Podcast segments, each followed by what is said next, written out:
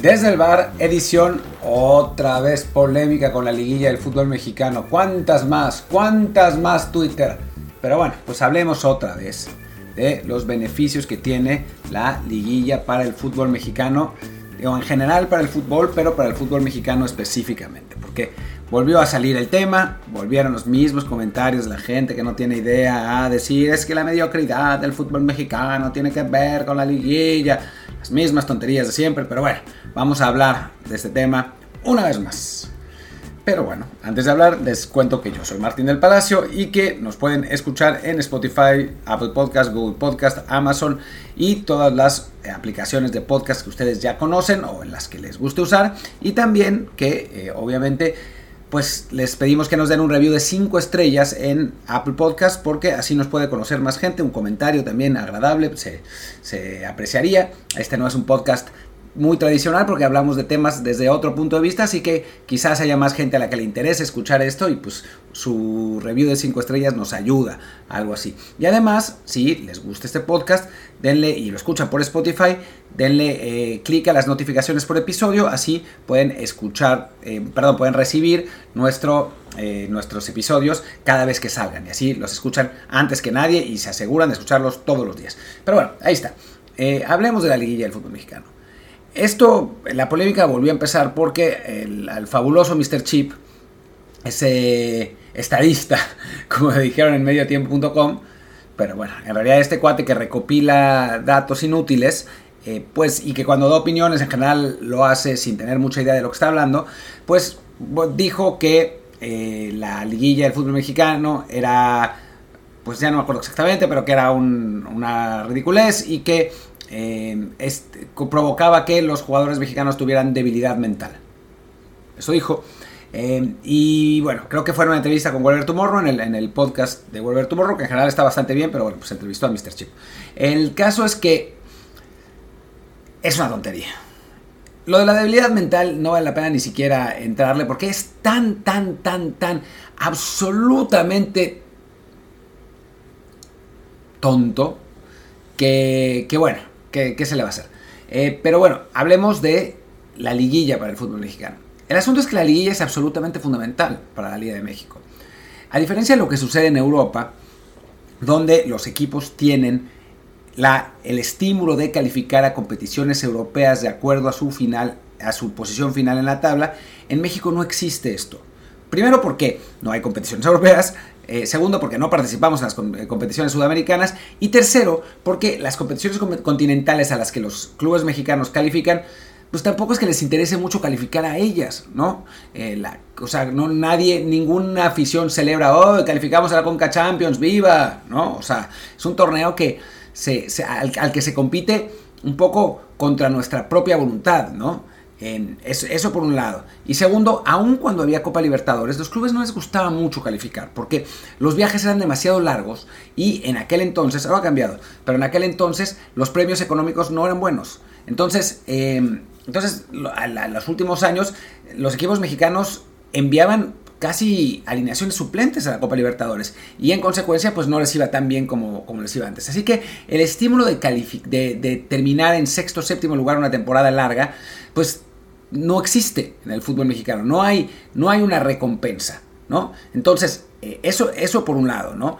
Em, en, Europa, pues ya, ya sabemos que, que, sí la hay. Entonces, pues las últimas jornadas de los torneos largos, pues siguen siendo interesantes para varios equipos porque el, pues está, está ahí la, motivación de poderse meter a la, a la Europa League o ahora a la Conference League, o sea, hasta el séptimo lugar eh, tiene, tiene boleto, así que pues siempre hay unos 4 o 5 equipos que están ahí, ¿no? Y después está el descenso, ¿no? Que en la mayor parte de las ligas europeas son 3 equipos que, descienden, en algunas 2, pero en general 3, y entonces hay otros, hay como 6 involucrados, entonces ya más o menos todos los clubes tienen algo que jugarse, más o menos, porque luego hay un grupo de 6 o 7 equipos que no se juegan nada en las últimas 7 o 8 jornadas de liga y eso provoca una serie de problemas que en México serían más graves. ¿Cuáles son estos problemas? Pues bueno, el, problema fundamental es que durante muchos años, últimamente no han salido estos escándalos, pero antes sí habían salido y en otras divisiones también han salido.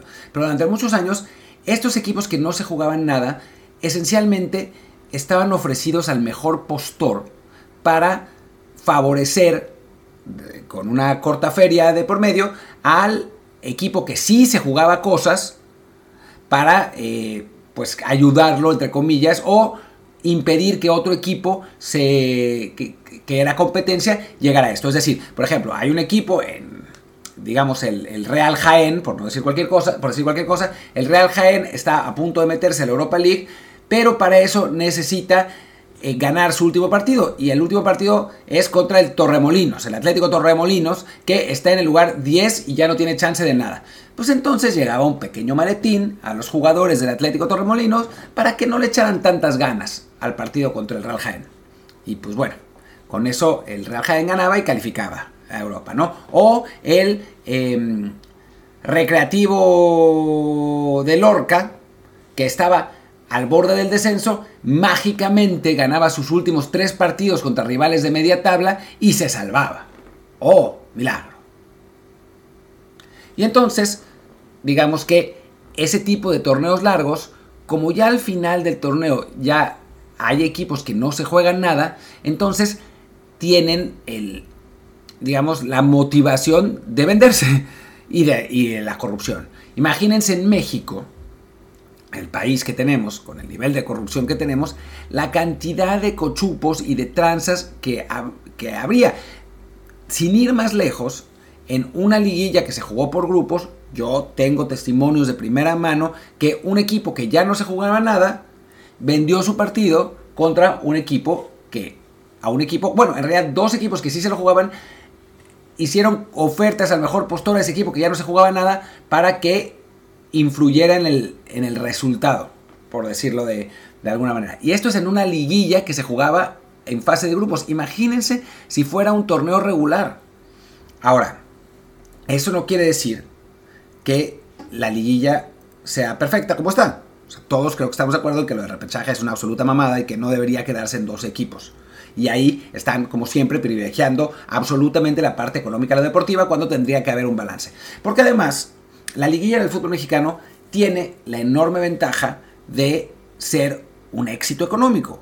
O sea, los partidos de liguilla se suelen llenar, suele ser una fiesta, el, nivel de fútbol suele ser mejor, el, espectáculo, la emoción. Y la verdad es que no compensaría económicamente quitarla porque no subiría necesariamente las, asistencias a, o los ratings a los partidos de temporada regular.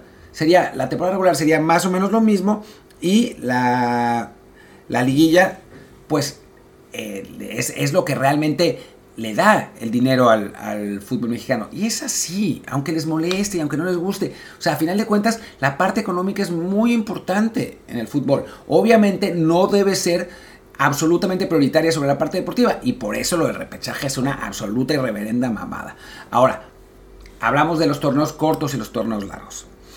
La verdad es que deportivamente los torneos largos son mejores pero económicamente son mejores los cortos, o sea, porque hay dos liguillas. Y a final de cuentas, los aficionados que tanto protestan y tanto lloran porque deberían haber torneos largos, bien que celebran cuando su equipo es campeón en un torneo corto y no dicen, ah, pues no, es que este título vale la mitad que el de este otro equipo que ganó un campeonato en los 80 cuando eran torneos largos, ¿no? O sea, cuando nos conviene, pues si los torneos cortos y los títulos de los torneos cortos también están bien hay una razón muy clara por la que los torneos, los, las ligas en Estados Unidos son eh, de torneos o más cortos, o no, necesariamente más cortos, pero siempre tienen playoffs, siempre tienen liguilla. Y también, por ejemplo, en la NFL, bueno, todos, hay repechaje, que son los juegos de comodines. Ahora, tampoco es que en ese repechaje califique el 70% de los equipos como sucede en México. O sea, eso, insistimos, es una locura. Y también en México lo que es una lástima es que no haya descenso, porque eso ayudaría por lo menos a que si en algún momento hubiera tornos largos, hubiera tres descensos y tres descensos, a que más equipos se jugaran la vida. Ahora, dije que no iba a discutir lo de la eh, debilidad mental, pero es que la, estupidez es de tal tamaño que, vale la pena discutirlo, ¿no? A lo que se refiere Mr. Chispa es a que el jugador mexicano se vuelve conformista y, mediocre, ¿no? Y la realidad es que dentro del em, torneo regular, pues sí, la verdad es que sí. O sea, no, no es que no es que los equipos jueguen a todo porque saben que se van a jugar, que van a llegar a la liguilla. Dicho esto, débil mental, o sea, es, absolutamente estúpido. Eh, y además, se puede decir que el futbolista mexicano juega muchos más partidos en los que se juega cosas, es decir, a matar o morir, que el futbolista europeo. Porque si tú no juegas una, una, copa importante, un torneo importante continental, pues no vas a jugar partidos de knockout en tu temporada. Mientras que en México, como todos califican, pues sí, ¿no? O sea, pero tampoco creo que eso sea determinante lo más mínimo. Pero eso es para demostrar que el argumento que hace Mr. Chispa por un lado es absolutamente desmontable haciendo otro argumento similar para el otro y que ninguno de los dos tiene realmente validez. A final de cuentas, la mediocridad o no mediocridad del fútbol mexicano tiene que ver con, digo, varias cosas, pero que se traducen en una. El nivel de los futbolistas que lo disputan. Punto. No tiene que ver con la mentalidad, no tiene que ver con el conformismo, no tiene que ver con... O sea, el nivel de un torneo tiene que ver con el nivel de los futbolistas que lo disputan, punto. En el momento que la Premier empezó a comprar a los mejores futbolistas del mundo, se volvió el mejor torneo del mundo. en, la Liga Española durante años lo fue porque tenía los mejores futbolistas del mundo. Y antes fue la Serie A, por lo mismo. No tiene que ver con el sistema de competencia. O sea, esa es una tontería que repiten y repiten y repiten en México gente que pues, o que quiere rating o que no entiende nada. Ahora, ¿por qué el, nivel de la Liga Mexicana ha bajado? Si es que realmente ha bajado, pues en principio porque, digo, esto lo voy a hablar en una columna mañana, eh, si tengo tiempo de escribirla, pero en principio porque ahora hay muchos más jugadores brasileños y argentinos que van a Europa porque se abrieron las fronteras eh, por la ley Bosman, porque tienen pasaporte, etcétera. Antes esos jugadores, o sea, había cupos limitados en los torneos europeos y entonces muchos de esos jugadores terminaban en México. Ahora también hay competencia para comprar a los mejores eh, latinos que no llegan a Europa en la MLS, porque la MLS no es que la liga en general tenga muy buen nivel, pero sí contrata, cada uno de los equipos tiene dos o tres jugadores que bien podían haber estado en la Liga MX. Si a eso le sumamos que la generación de jugadores mexicanos no está en su mejor momento, que hay corrupción en fuerzas básicas, que la capacitación de entrenadores es malísima, pues entonces nos queda el, como resultado que la Liga Mexicana no tenga el nivel que a todos nos gustaría. Ahora, que crean que, que crean que es por el sistema de competencias es no entender cómo funciona el fútbol, cómo funcionan las cosas, cómo funcionan las ligas.